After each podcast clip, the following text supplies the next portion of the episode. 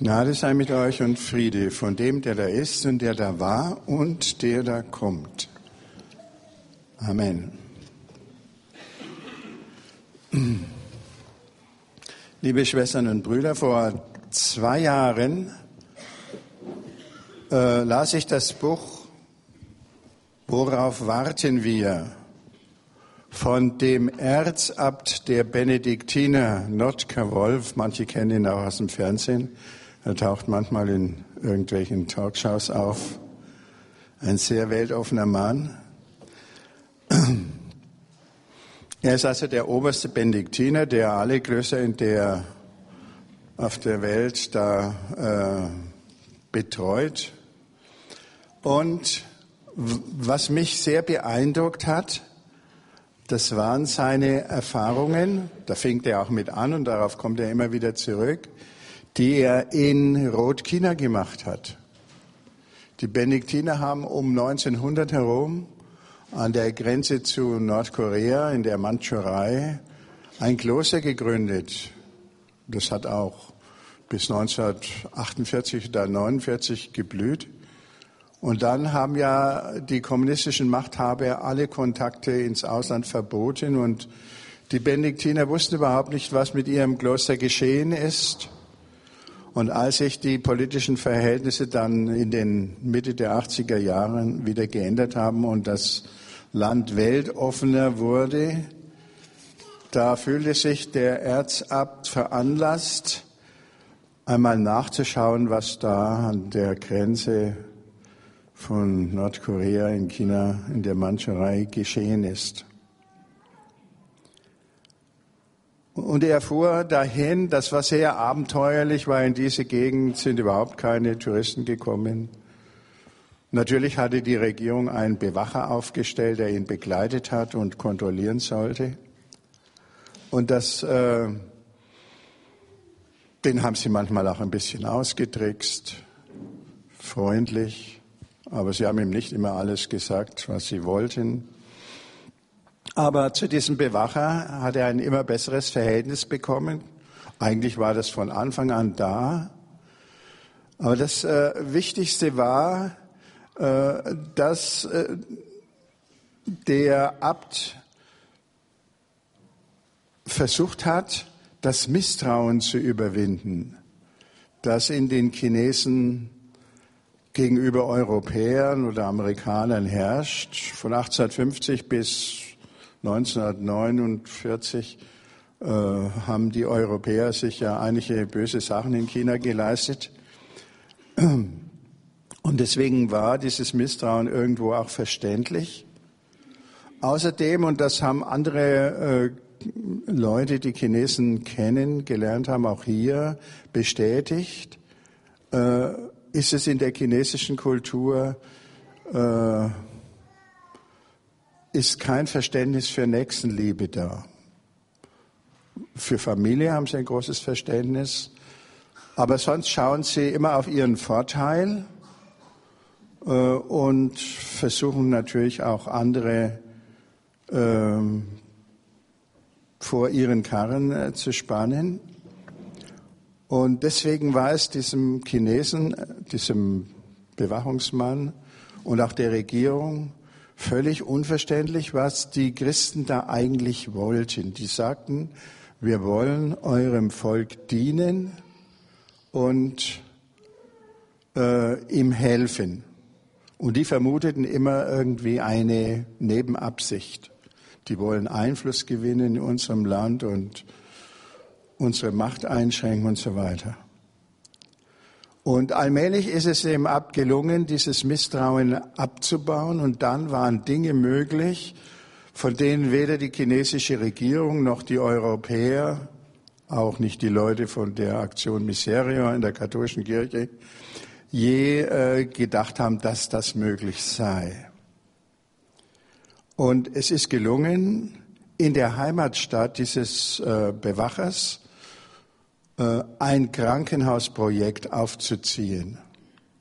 In eigener Regie der Benediktiner, aber für die Bewohner der Stadt und unter Hilfe auch der Regierung. Und das war das eigentlich Erstaunliche. Heute schließen wir ja diese Reihe ab äh, über den Frieden und mein Thema ist Friede durch Dienen. Und das ist auch das, worum es äh, jetzt in besonderer Weise gehen soll. Als Predigtext habe ich aus dem Markus-Evangelium, Kapitel 10, äh, einige Verse. Ich greife noch ein bisschen weiter, als der Text ist. Ihr könnt ihn schon, habt ihn schon da, ja. Also ich lese noch zwei, drei Verse vorher. Während sie, Jesus und seine Jünger, auf dem Weg nach Jerusalem waren, ging Jesus voraus. Die Leute wunderten sich über ihn, die Jünger aber hatten Angst. Da versammelte er die Zwölf wieder um sich und kündigte ihnen an, was ihm bevorstand. Er sagte, wir gehen jetzt nach Jerusalem hinauf. Dort wird der Menschensohn den hohen Priestern und den Schriftgelehrten ausgeliefert. Sie werden ihn zum Tod verurteilen und den Heiden übergeben. Sie werden ihn verspotten, anspucken, geißeln und töten aber nach drei Tagen wird er auferstehen. Da traten Jakobus und Johannes, die Söhne des Zebedeus, zu ihm und sagten, Meister, wir möchten, dass du uns eine Bitte erfüllst. Er antwortete, was soll ich für euch tun? Sie sagten zu ihm, lass in deinem Reich einen von uns rechts und den anderen links neben dir sitzen. Jesus erwiderte, Ihr wisst nicht, was ihr bittet. Könnt ihr den Kelch trinken, den ich trinke, oder die Taufe auf euch nehmen, mit der ich getauft werde? Sie antworteten, wir können es. Yes, we can. Da sagte Jesus zu ihnen, ihr werdet den Kelch trinken, den ich trinke, und die Taufe empfangen, mit der ich getauft werde. Doch den Platz zu meiner Rechten und zu meiner Linken habe ich nicht zu vergeben. Dort werden die sitzen, für die diese Plätze bestimmt sind. Als die zehn anderen Jünger das hörten, wurden sie sehr ärgerlich über Jakobus und Johannes. Da rief Jesus sie zu sich und sagte, ihr wisst, dass die, die als Herrscher gelten, ihre Völker unterdrücken und die Mächtigen ihre Macht über die Menschen missbrauchen. Bei euch aber soll es nicht so sein, sondern wer bei euch groß sein will, der soll euer Diener sein. Und wer bei euch der Erste sein will, soll der Sklave aller sein. Denn auch der Menschensohn ist nicht gekommen, um sich dienen zu lassen, sondern um zu dienen und sein Leben hinzugeben als Lösegeld für viele.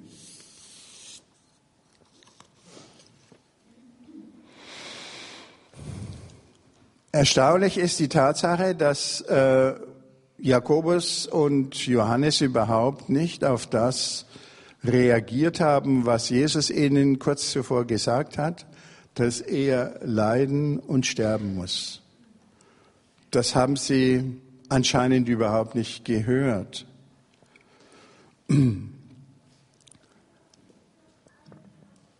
Und ähm, das ist auch äh, nicht verwunderlich. Wir kennen ja im Deutschen die Redewendung, die wollen das gar nicht hören. Manchmal hört man tatsächlich nicht, was man nicht hören will. Man überhört es. Das kann man äh, buchstäblich nehmen. In der Passionsgeschichte kommen solche Situationen immer wieder vor. Die Jünger, die waren, die hatten das Gefühl, jetzt kommt etwas ganz Entscheidendes, das Reich Gottes, und sie waren mit ihren großen Erwartungen so erfüllt, dass sie gar nicht äh, das hörten, was Jesus ihnen wirklich gesagt hat. Und wie das kommt. Und so war es im jüdischen Volk überhaupt damals. Und Man war so beschäftigt mit seinen Messias-Fantasien, dass man für die Botschaft Jesu nicht wirklich zugänglich war. Später ist das natürlich auch in der Christenheit so gewesen. Was uns hier wundert, ist, wie gelassen Jesus das auch, äh, hinnimmt. Er hätte ja allen Anlass, jetzt aufgeregt zu sein und sehr ärgerlich und sagen können, äh, an mich denkt ihr überhaupt nicht und wie es mir geht. Er bereitet sich auf äh, seinen Tod vor und sie denken an, nur an Herrlichkeit. Aber Jesus hat anscheinend schon damit gerechnet. Das war ja nicht nur eine einmalige Erfahrung, sondern äh, das erfuhr er immer wieder, dass die Jünger mit ihren Gedanken ganz woanders waren. Und deswegen sagt er relativ gelassen, ihr wisst nicht, worum ihr bittet. Könnt ihr den Kelch trinken, den ich trinke, und mit der Taufe getauft werden, mit der ich getauft werde? Im Alten Testament kommt dieses äh, Wort von dem Kelch als Leidenskelch immer wieder vor, den ein Mensch trinken muss. Und das mit der Taufe, das ist die Taufe in den Tod hinein, wie das Wasser über einem Menschen, einem Versinkenden zusammenschlägt und ihn sterben lässt, so ähm, ist äh, die Taufe, von der Jesus hier redet. Er meint seinen Tod damit. Zunächst sagt Jesus, ich bin überhaupt gar nicht dafür zuständig, euch oder irgendwem irgendeinen Ehrenplatz zuzuteilen, wie ihr wollt. Äh, ich, ähm, das wird Gott dann tun. Aber jetzt äh, macht er den Jüngern noch einmal klar, Teilnahme am, äh, an der Herrlichkeit ist eng verknüpft mit Teilhabe am Leiden. Und das geht durch das ganze Neue Testament hindurch. Zum Beispiel heißt es im Römerbrief, da ist vom Heiligen Geist gesprochen, der uns zu Kindern Gottes macht. Sind wir aber Kinder, so sind wir auch Erben. Miterben Christi, wenn wir denn mit ihm leiden, damit wir auch mit ihm zur Herrlichkeit erhoben werden. Jesus prophezeit den beiden, Jakobus und Johannes, äh, dass sie leiden werden. Aber im Moment äh, haben sie, verstehen sie das nicht, aber nach Ostern haben sie es dann verstanden und auch anderen verkündigt.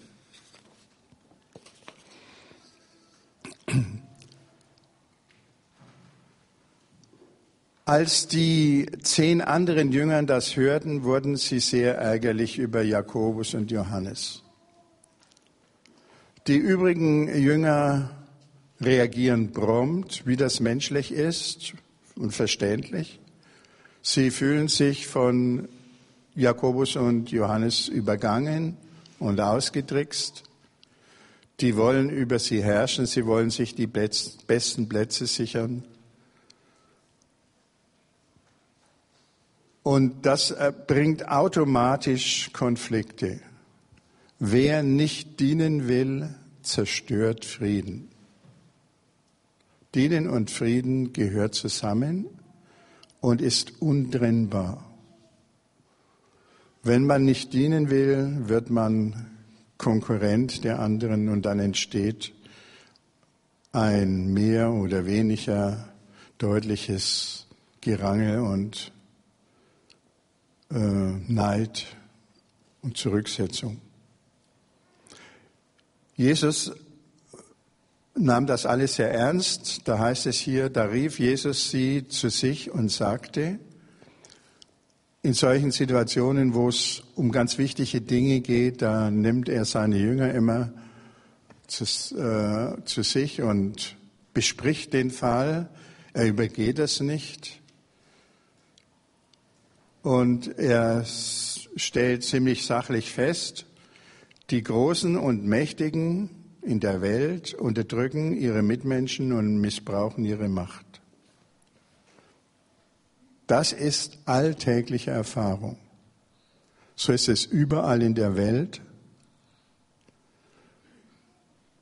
Und das erfährt schon ein kleines Kind, manchmal in der Familie mit den Geschwistern, spätestens im Kindergarten, später in der Schule, überall im Leben ist das so, in der Politik, Wirtschaft, auch in der Kirche, äh, dass Leute auf Kosten von anderen äh, sich nach oben arbeiten wollen und dabei eben die anderen unterdrücken. Das muss uns nicht aufregen, das ist so und damit müssen wir einfach rechnen. Im Übrigen haben wir da schon oft mitgewirkt. Aber Jesus sagte, sagt jetzt, bei euch soll es nicht so sein, sondern wer bei euch groß sein will, der soll euer Diener sein. Und wer bei euch der Erste sein will, soll der Sklave aller sein. Karriere kann es in der Christenheit eigentlich nicht geben. Das ist ausgeschlossen, sondern eben Dienst. Nicht, dass irgendwer ein verantwortungsvolles Amt haben soll, darum geht es überhaupt nicht. Aber es kommt darauf an, wie man dieses Amt ausfüllt, ob als Herrscher oder als Diener. Bei euch soll es nicht so sein, sagt Jesus, wer bei euch groß sein will, der soll euer Diener sein. Und wer der Erste sein will, der soll der Sklave aller sein. Ich mache mir das immer klar, wenn es wieder mal um eine Bischofswahl geht in der evangelischen Kirche. In der katholischen Kirche wird das ja anders gemacht. Da bestimmt das mehr oder weniger der Papst oder aber in den evangelischen Kirchen, da gibt es dann Wahlen in den Synoden und da gibt es tatsächlich Leute, die Bischof werden wollen, die ihren Bewerbungshut in den Ring werfen. Ähm, da erinnere ich mich immer an den Lieblingsheiligen der Franken, das ist der Martin von Tours.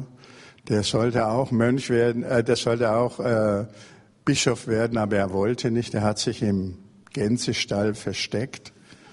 Aber die Gänse haben ihn durch ihr Geschnatter verraten und dann blieb ihm nichts anderes übrig. So wünsche ich mir einen evangelischen Landesbischof. Der Martin war auch der, der den Mantel geteilt hat, das wisst ihr natürlich auch und musste da ganz ordentlich frieren. Weiter geht's. Denn auch der Menschensohn ist nicht gekommen, dass er sich dienen lasse, sondern dass er diene und sein Leben hingebe als Lösegeld für viele. Jesus hat sich nie Messias genannt, weil er wusste, was für ein gefährlicher Titel das ist. Als er auferstanden war, haben die Christen ihn Christus, das heißt ja auch Messias, genannt. Das ist Sache okay, da war er es nämlich, aber nicht in seinem irdischen Leben. Er hat sich den Menschensohn genannt. Das ist ein Menschensohn, der kommt beim Propheten Daniel vor, Kapitel 7. Ihr werdet sehen, des Menschensohn kommen mit den Wolken des Himmels. Und in diese Menschensohn-Vorstellung ist hineingegangen die, und hat sich verbunden damit die Vorstellung vom Gottesknecht aus dem zweiten Jesaja. Wir kennen alle diese berühmten Stellen für wahr, er trug unsere Krankheit und lud auf sich unsere Schmerzen, er ist um unserer Sünde willen geschlagen und, unser, und um unserer Missetat willen verwundet. Die Strafe liegt auf ihm, auf dass wir Frieden hätten. Durch seine Wunden sind wir geheilt. An diese Vorstellung, diese Vorstellung hat Jesus auf sich bezogen. Das war die Prophetie unter, Prophetie, unter der er gelebt hat. Und so ist er als leidender und demütiger König am Palmsonntag auf einem Esel in Jerusalem eingezogen, auch wenn er von der Masse als der Sohn Davids gefeiert wird. Da liegt eine kleine Spannung drin. Übrigens, hier äh, ist die erste Stelle äh, im, in den Evangelium, wo Jesus seinen Tod als Heilstod verkündigt. Vorher hat er schon angekündigt, dass er sterben wird. Aber hier sagt er, äh, er stirbt. Durch sein Sterben wird das eine Erlösung für viele. Im Hebräischen ist das Wort viele und alle dasselbe. Wir können auch übersetzen, es ist die Erlösung für alle. Genau in, um diese Botschaft geht es auch im Abendmahl. Dieser Kelch ist der neue Bund in meinem Blut, das vergossen wird zur Vergebung der Sünden. Ich denke, dass diese Botschaft, die wir äh, durch diesen, dieses Evangelium heute bekommen, für uns sehr wichtig ist. Wir müssen das immer wieder neu hören und verinnerlichen, weil die Gefahr besteht durch die Welt, in der wir leben, dass wir das vergessen und verdrängen. Wir alle sind nach diesem Konkurrenzmodell erzogen worden und müssen in dieser Welt danach leben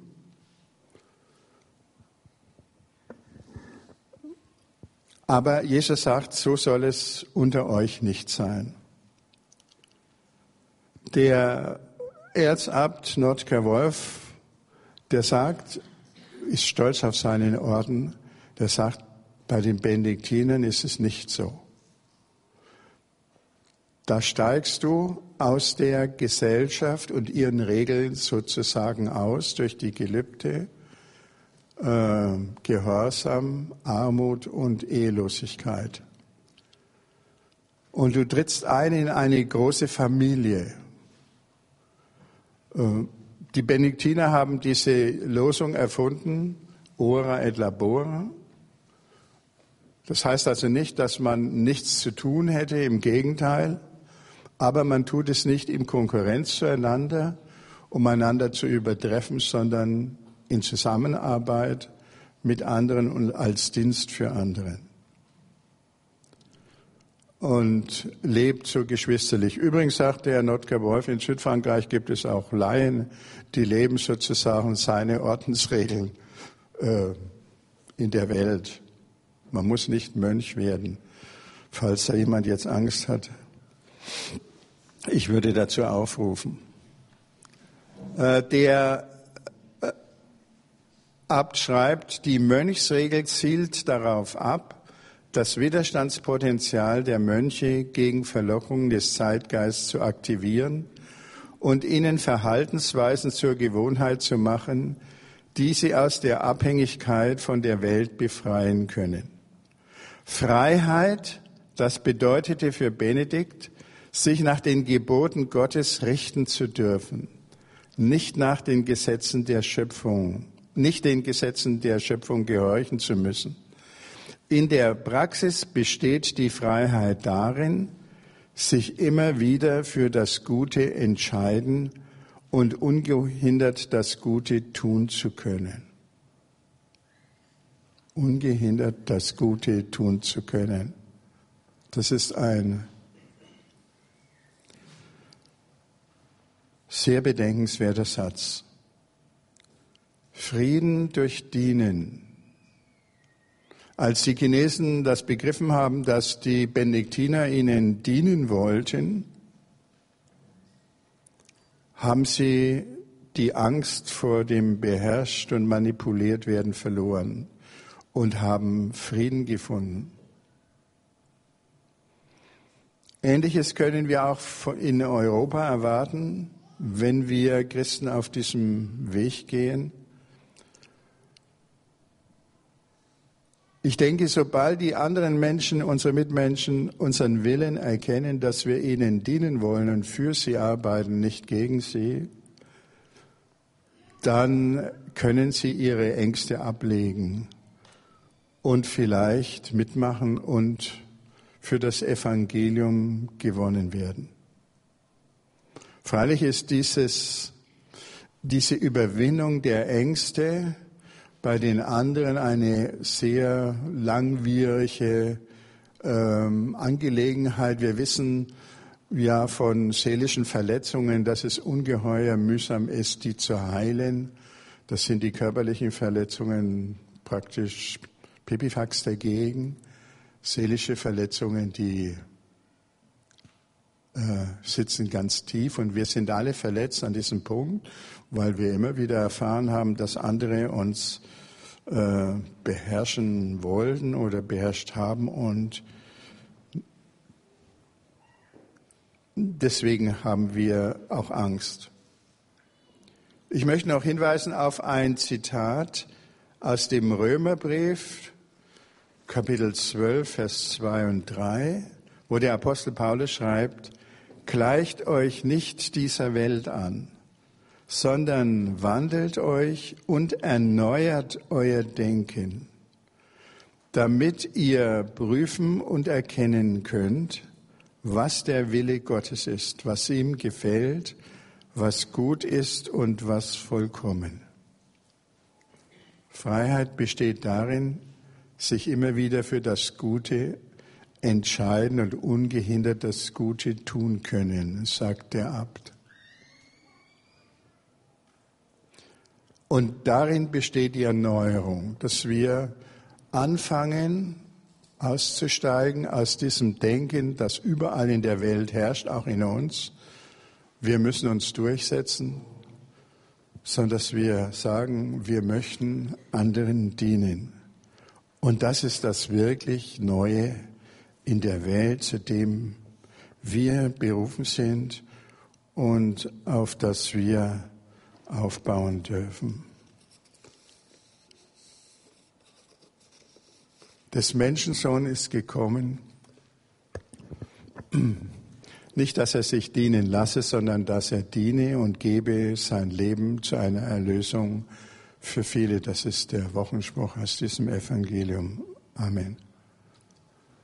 Jetzt wollte ich die Siege noch bitten, noch aus diesem Buch etwas vorzulesen, eine Seite sozusagen. Und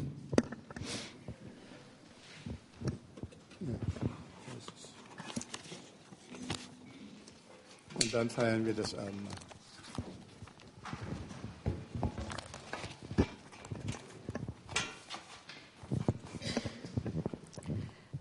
Der Abt Notker Wolf schreibt in seinem Buch eine Begebenheit, wie er 14 äh, Jahre alt war. Gerade 14 war ich damals ein, Elf, ein eifriger Messdiener, von dem die Leute sagten, der Bub muss Pfarrer werden. Nicht gerade auf der Suche nach dem Sinn des Lebens, aber im empfänglichen Alter. Da fand ich eines Tages auf unserem Dachboden eine dünne Broschüre, eine Lebensbeschreibung wie sich herausstellte, die Lebensbeschreibung eines gewissen Pierre Chanel, der im 19. Jahrhundert als Missionar in die Südsee gegangen war. Ich las, las immer weiter und war fasziniert. Chanel hatte sich auf, den, auf Futuna absetzen lassen, einer Insel im Pazifik, war aber dort nicht willkommen gewesen. Der Häuptling hatte ihm lediglich erlaubt, Kranke zu pflegen und Sterbende zu betreuen. Und dann, nach wenigen Monaten, war er ermordet worden. Damit war die Geschichte indes nicht zu Ende. Ein oder zwei Jahre später nämlich trafen Mitbrüder von ihm auf dieser Insel ein. Nichts ahnend gingen sie an Land. Und jetzt kam die Stelle, die ich so außerordentlich beeindruckend fand. Nicht nur, dass diese Mitbrüder jetzt freundlich aufgenommen wurden. Die Inselbewohner verlangten von ihnen auch, getauft zu werden, alle miteinander, weil sie in dem Augenblick, als Pierre Chanel starb, mit einem Male verstanden hatten, was dieser fremde Mann ihnen hatte sagen wollen. So wurde die ganze Insel getauft. Ich legte das Heft zur Seite und wusste, das ist es. Dein Leben hat einen Sinn. Eine Aufgabe erwartet dich. Du wirst Missionar. Wie gesagt, eigentlich hatte ich gar nicht nach einem Lebenssinn gesucht. Nur gelegentlich war ich in Sorge gewesen, was aus mir werden könnte, weil ich oft krank war und manches Jahr drei bis vier Monate im Bett zubringen musste. Nun, jetzt wusste ich jedenfalls, was ich wollte. Missionar werden, wie Pierre Chanel. Und ich wusste noch mehr. Ich hatte verstanden, dass man nicht erwarten darf, Erfolge müssen in kürzester Zeit sichtbar werden. Das habe ich mir damals eingeprägt und nie vergessen. Und das hat mir zeitlebens eine ungeheure Freiheit in meiner Arbeit gegeben. Zu wissen, dass sich der Erfolg nicht erzwingen lässt, dass er sich aber dennoch einstellen wird, ob man ihn selbst erlebt oder nicht, weil Gott ihn schenkt, zu seiner Zeit. Ich habe mir immer gesagt und sage mir bis heute, auch wenn es scheint, als käme bei deiner Arbeit nichts heraus. Und selbst wenn du dir Fehler zu Schulden kommen lässt, Gott wird für den Erfolg sorgen. Da kannst du ganz beruhigt sein.